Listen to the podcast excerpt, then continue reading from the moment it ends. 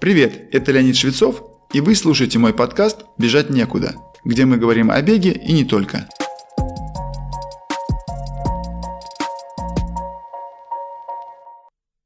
Когда бегун начинает практиковать специальные беговые упражнения и этим вырабатывать правильную биомеханику своего бега, это оказывает качественно иную нагрузку на некоторые мышцы.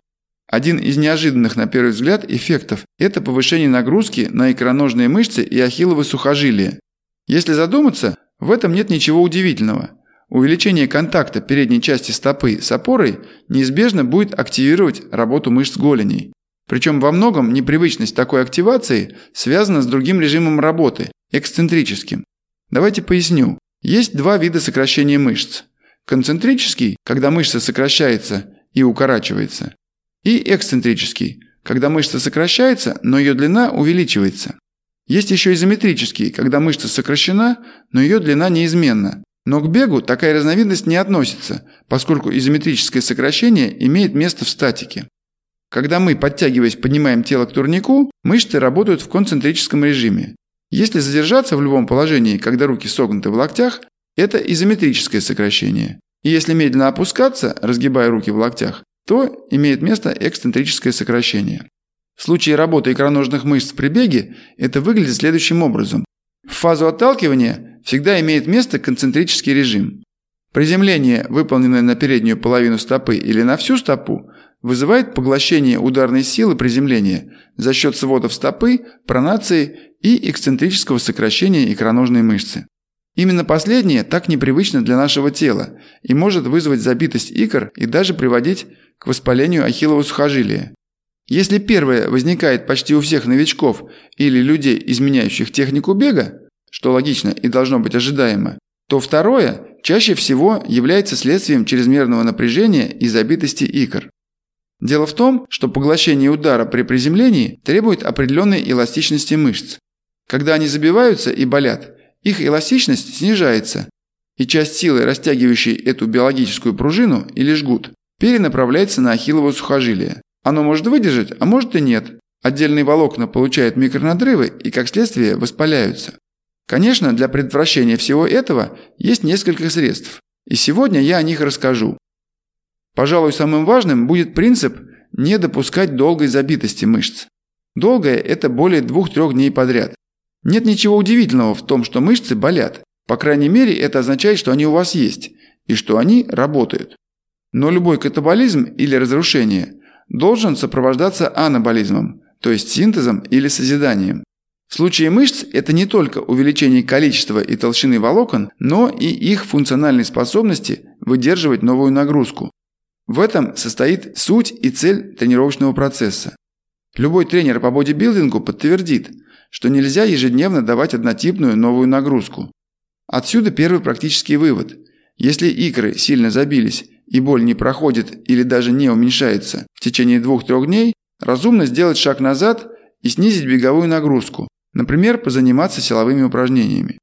Дополнительные меры – это, во-первых, массаж валиком или руками. Во-вторых, это растяжка, но ее следует применять умеренно, особенно по усилиям, так как чрезмерная растяжка снижает свойства мышц к эластической отдаче и таким образом может запросто ухудшить беговые способности. Но есть и более активные меры, а именно упражнения, укрепляющие и икроножные мышцы, и ахилловы сухожилия. Сразу следует сказать, что, собственно, икроножная мышца состоит из двух компонентов или частей. Одна – это двуглавая мышца голени, или по латыни гастрокнемиус. Другая называется камбаловидная, или солиус. Я привожу латинские названия, потому что иногда они встречаются в англоязычных видео, а первую для краткости еще и называют гастрок. Для растяжки и активации этих мышц по отдельности, или точнее для придания акцента нагрузки на отдельные отделы икр, используется изменение угла в колене. При прямой ноге больше включается двуглавая мышца, при слегка согнутой – камбаловидная. Вы можете почувствовать это сами с помощью растяжки. Двуглавая мышца расположена в верхней половине голени непосредственно под кожей. Встаньте передней частью стопы на край ступени и опустите пятку ниже уровня опоры. Вы почувствуете натяжение именно там, в двуглавой мышце. Камбаловидная находится ниже и глубже двуглавой. Фактически, она отчасти является местом начала ахиллова сухожилия.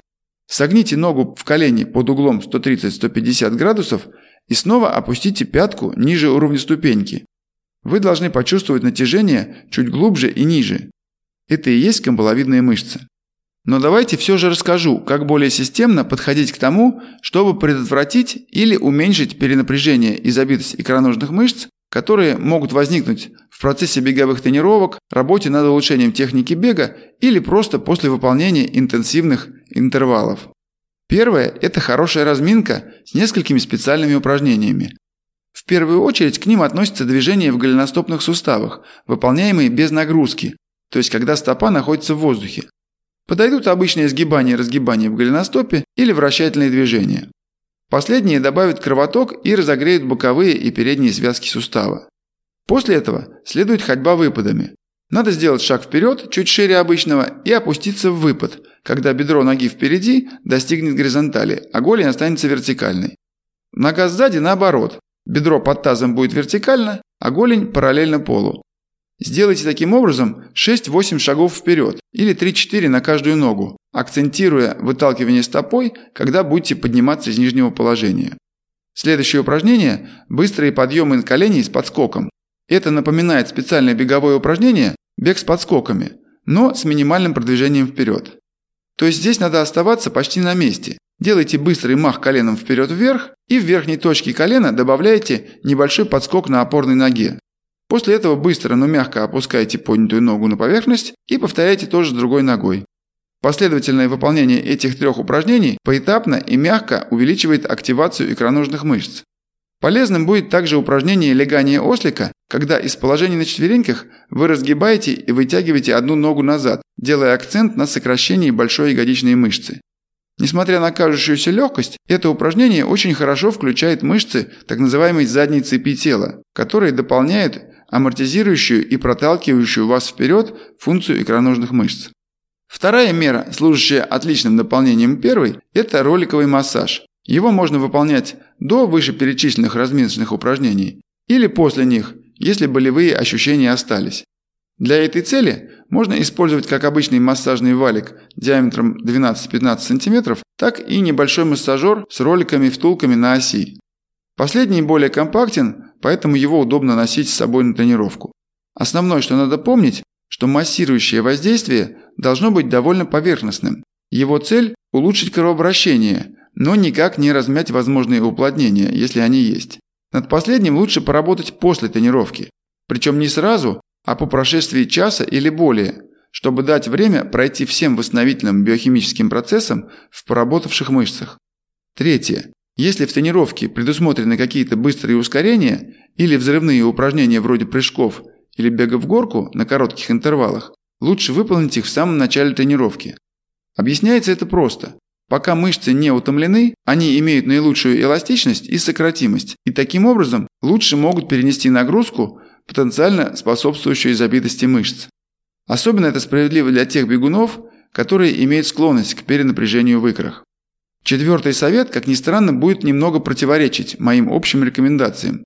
Но это будет компромисс для достижения нужной цели. Как вы, наверное, уже обратили внимание, я являюсь сторонником беговой обуви без перепада толщины подошвы между передней и задней частью. Но если вам докучают проблемы с забитостью икроножек и даже воспалением ахилловых сухожилий, использование кроссовок с более толстой пяткой будет временно уменьшать нагрузку с задней группы голени, а именно с икр и ахиллов. Более того, при переходе на обувь с так называемым нулевым дропом или перепадом пятка-носок, я рекомендую уменьшать его не сразу с 10-15 мм до нуля, а по 4-5 мм на каждую новую пару обуви. Или, по крайней мере, следует иметь в своем арсенале одну пару с меньшим перепадом и одну с большим, более привычным. Если вы заметили, что забитость икроножек длится 3 дня или более, переходите на толстопяточную обувь. И, наконец, пятый и самый логичный пункт. Укрепляйте икры и ахиллы. Наилучшее средство бегуна для этой цели – это плеометрические упражнения, о которых шла речь в отдельном выпуске подкаста. Но начинать, конечно, надо с менее нагрузочных упражнений. К ним можно отнести следующие. Ходьба на носках. Как я сказал выше, удерживая ноги предельно прямыми или целенаправленно согнутыми в коленях, вы будете делать акцент на двуглавых и камбаловидных мышцах соответственно. Для целей укрепления этих отделов игр лучше выполнять эти два варианта, чтобы быть уверенным, что каждый отдел получит свою нагрузку. Полуприседы на одной ноге с подъемом на стопе. Это упражнение лучше выполнять стоя напротив зеркала. Также хорошей идеей будет обеспечить себя дополнительной опорой, например, поставить стул или иметь неподвижную опору, шкаф, дверной косяк или тому подобное.